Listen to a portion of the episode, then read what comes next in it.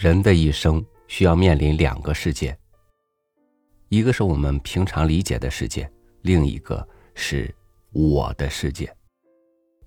第二个世界，可不是谁都能进去的。与您分享芥川龙之介的文章，我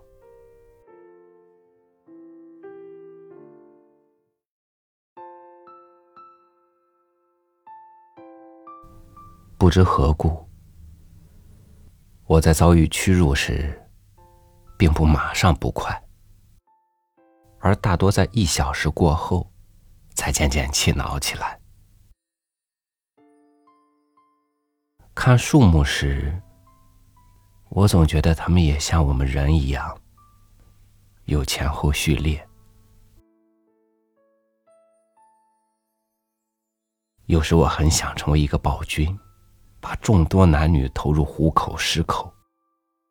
可是只需要看一眼龙盆中血淋淋的绷带，全身便顿生厌恶。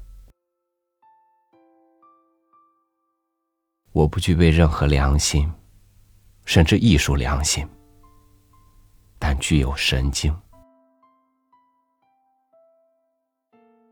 我很少怨恨，却时常轻蔑。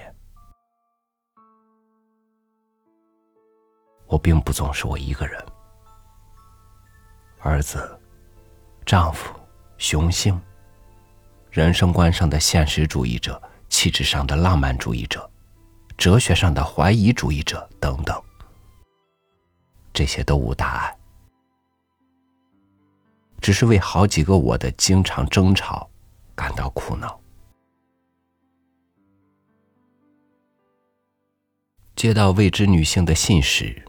最先考虑的总是她是否漂亮。所有话语必如钱币，有正反两面。我称他为虚荣鬼，但这点他与我大同小异。就我自身而言，只不过是自尊心强而已。医生问及病情时，我一次也没有。正确的说出自身实况，因而总觉得是在说谎。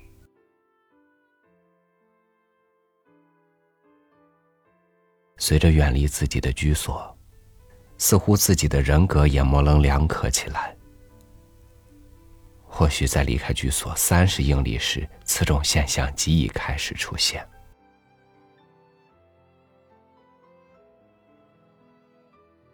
我的精神生活极少正步行走，而总是跳来跳去，一如跳蚤。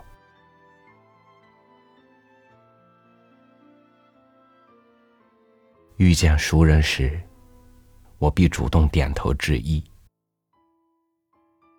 因而对方未觉察时，便觉得亏了的心情，也不是没有的。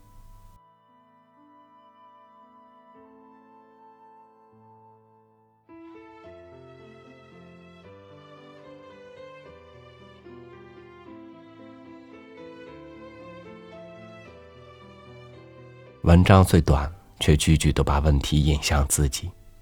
我们总以为自己很重要，总怕被人否定，总觉得发生一些不如意事情的时候都怪世界，或者也不知道怪自己哪里。那可能就是因为我们太需要审视自己，并且认识到我的世界的运行逻辑，是不是呢？好，感谢您收听我的分享。我是超宇，祝您晚安，明天见。